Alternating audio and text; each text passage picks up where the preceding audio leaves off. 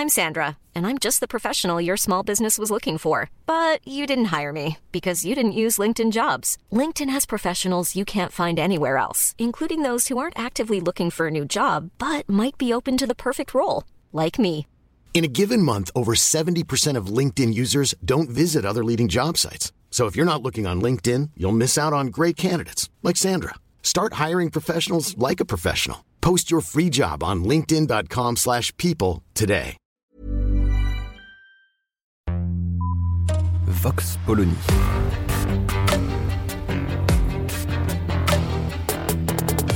L'actualité vue par la directrice du magazine Marianne, Natacha Polony.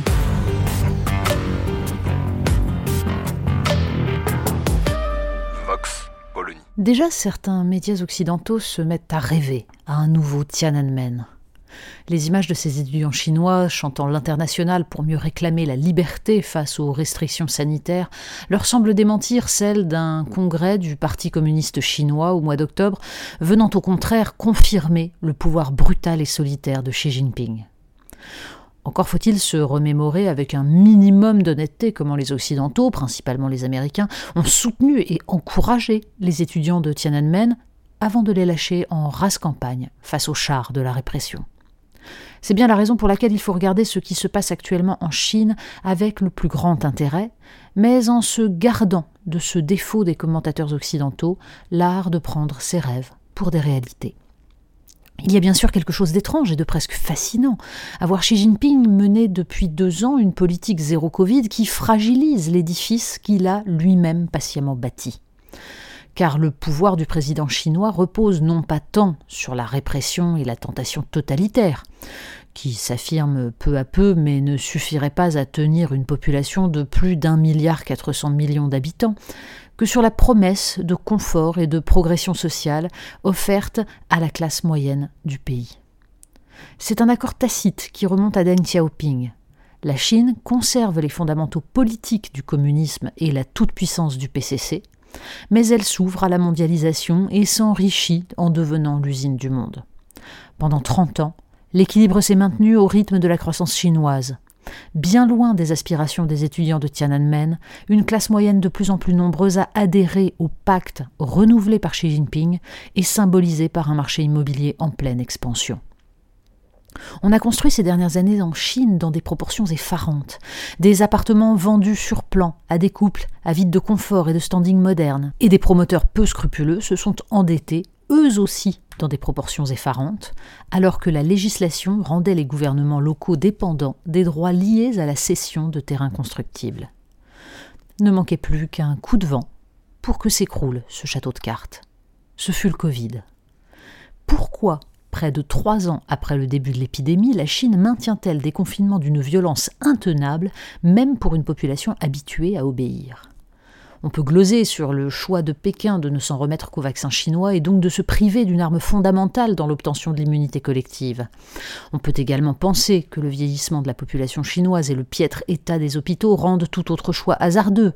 Le résultat est là une population au bout de l'exaspération et un pouvoir qui a fragilisé le double consensus politique et économique qui lui est vital. On connaît l'anecdote. À Malraux, qui lui demandait comment il analysait la Révolution française, Suen Lai, alors Premier ministre, aurait répondu Il est encore trop tôt pour juger. L'Empire du Milieu s'enorgueillit d'opposer le temps long à notre frénésie. C'est bien pourquoi sur Taïwan, les agitations d'une Nancy Pelosi semblent une pure opération de communication, tandis que Pékin attendait que Taïwan tombe comme un fruit mûr. Stratégie que peuvent remettre en cause deux facteurs, la tension, voire la pénurie sur les semi-conducteurs, et l'afflux à Taïwan d'opposants hongkongais bien au fait de la politique chinoise d'étouffement de la démocratie. Mais cette inscription dans le temps long se heurte désormais à la force de frappe des réseaux sociaux. Quand les jeunes Chinois, enfermés depuis des mois dans des conditions sordides, voient sur leur smartphone le public venu des confins du globe assister à la Coupe du Monde dans un immense brassage de population, quand ces jeunes gens constatent que Xi Jinping lui-même a cessé de porter le masque au G20, lors de cette séquence qui a fait le tour du monde, dans laquelle il remet en place un Justin Trudeau qui s'était vanté dans les journaux d'avoir tensé son homologue sur les droits de l'homme au cours d'un entretien téléphonique, ils ne peuvent que se révolter contre les mesures absurdes qui les frappent. Un régime autoritaire, quand bien même il utilise les techniques de contrôle numérique les plus sophistiquées, peut-il tenir s'il a lui-même ouvert ses frontières pour bénéficier de l'essor économique? Les jeunes Chinois, produits de la politique de l'enfant unique et de la globalisation culturelle, n'ont pas tout à fait le sens de la discipline et de l'oubli de soi propre à la culture confucéenne. Nul ne sait comment Xi Jinping envisage de se sortir de cette impasse qu'il a lui-même dessinée. Mais les Occidentaux, par respect pour ces jeunes Chinois qui ont eu le courage immense de lancer des slogans politiques, feraient bien de ne pas rejouer Tiananmen. D'autant que c'est sans doute la dimension consumériste de leur modèle qui attire, plutôt qu'une véritable démocratie dont ils font eux-mêmes si peu de cas. Vox Polony. Retrouvez tous les podcasts de Marianne sur les plateformes de streaming. Et puis les analyses, articles et entretiens de la rédaction sur marianne.net. Et surtout, n'hésitez pas à noter cet épisode et à nous laisser vos commentaires.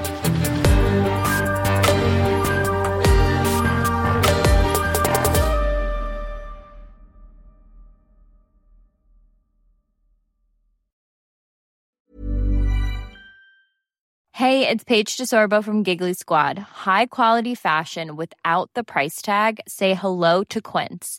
I'm snagging high-end essentials like cozy cashmere sweaters, sleek leather jackets, fine jewelry, and so much more. With Quince being 50 to 80% less than similar brands.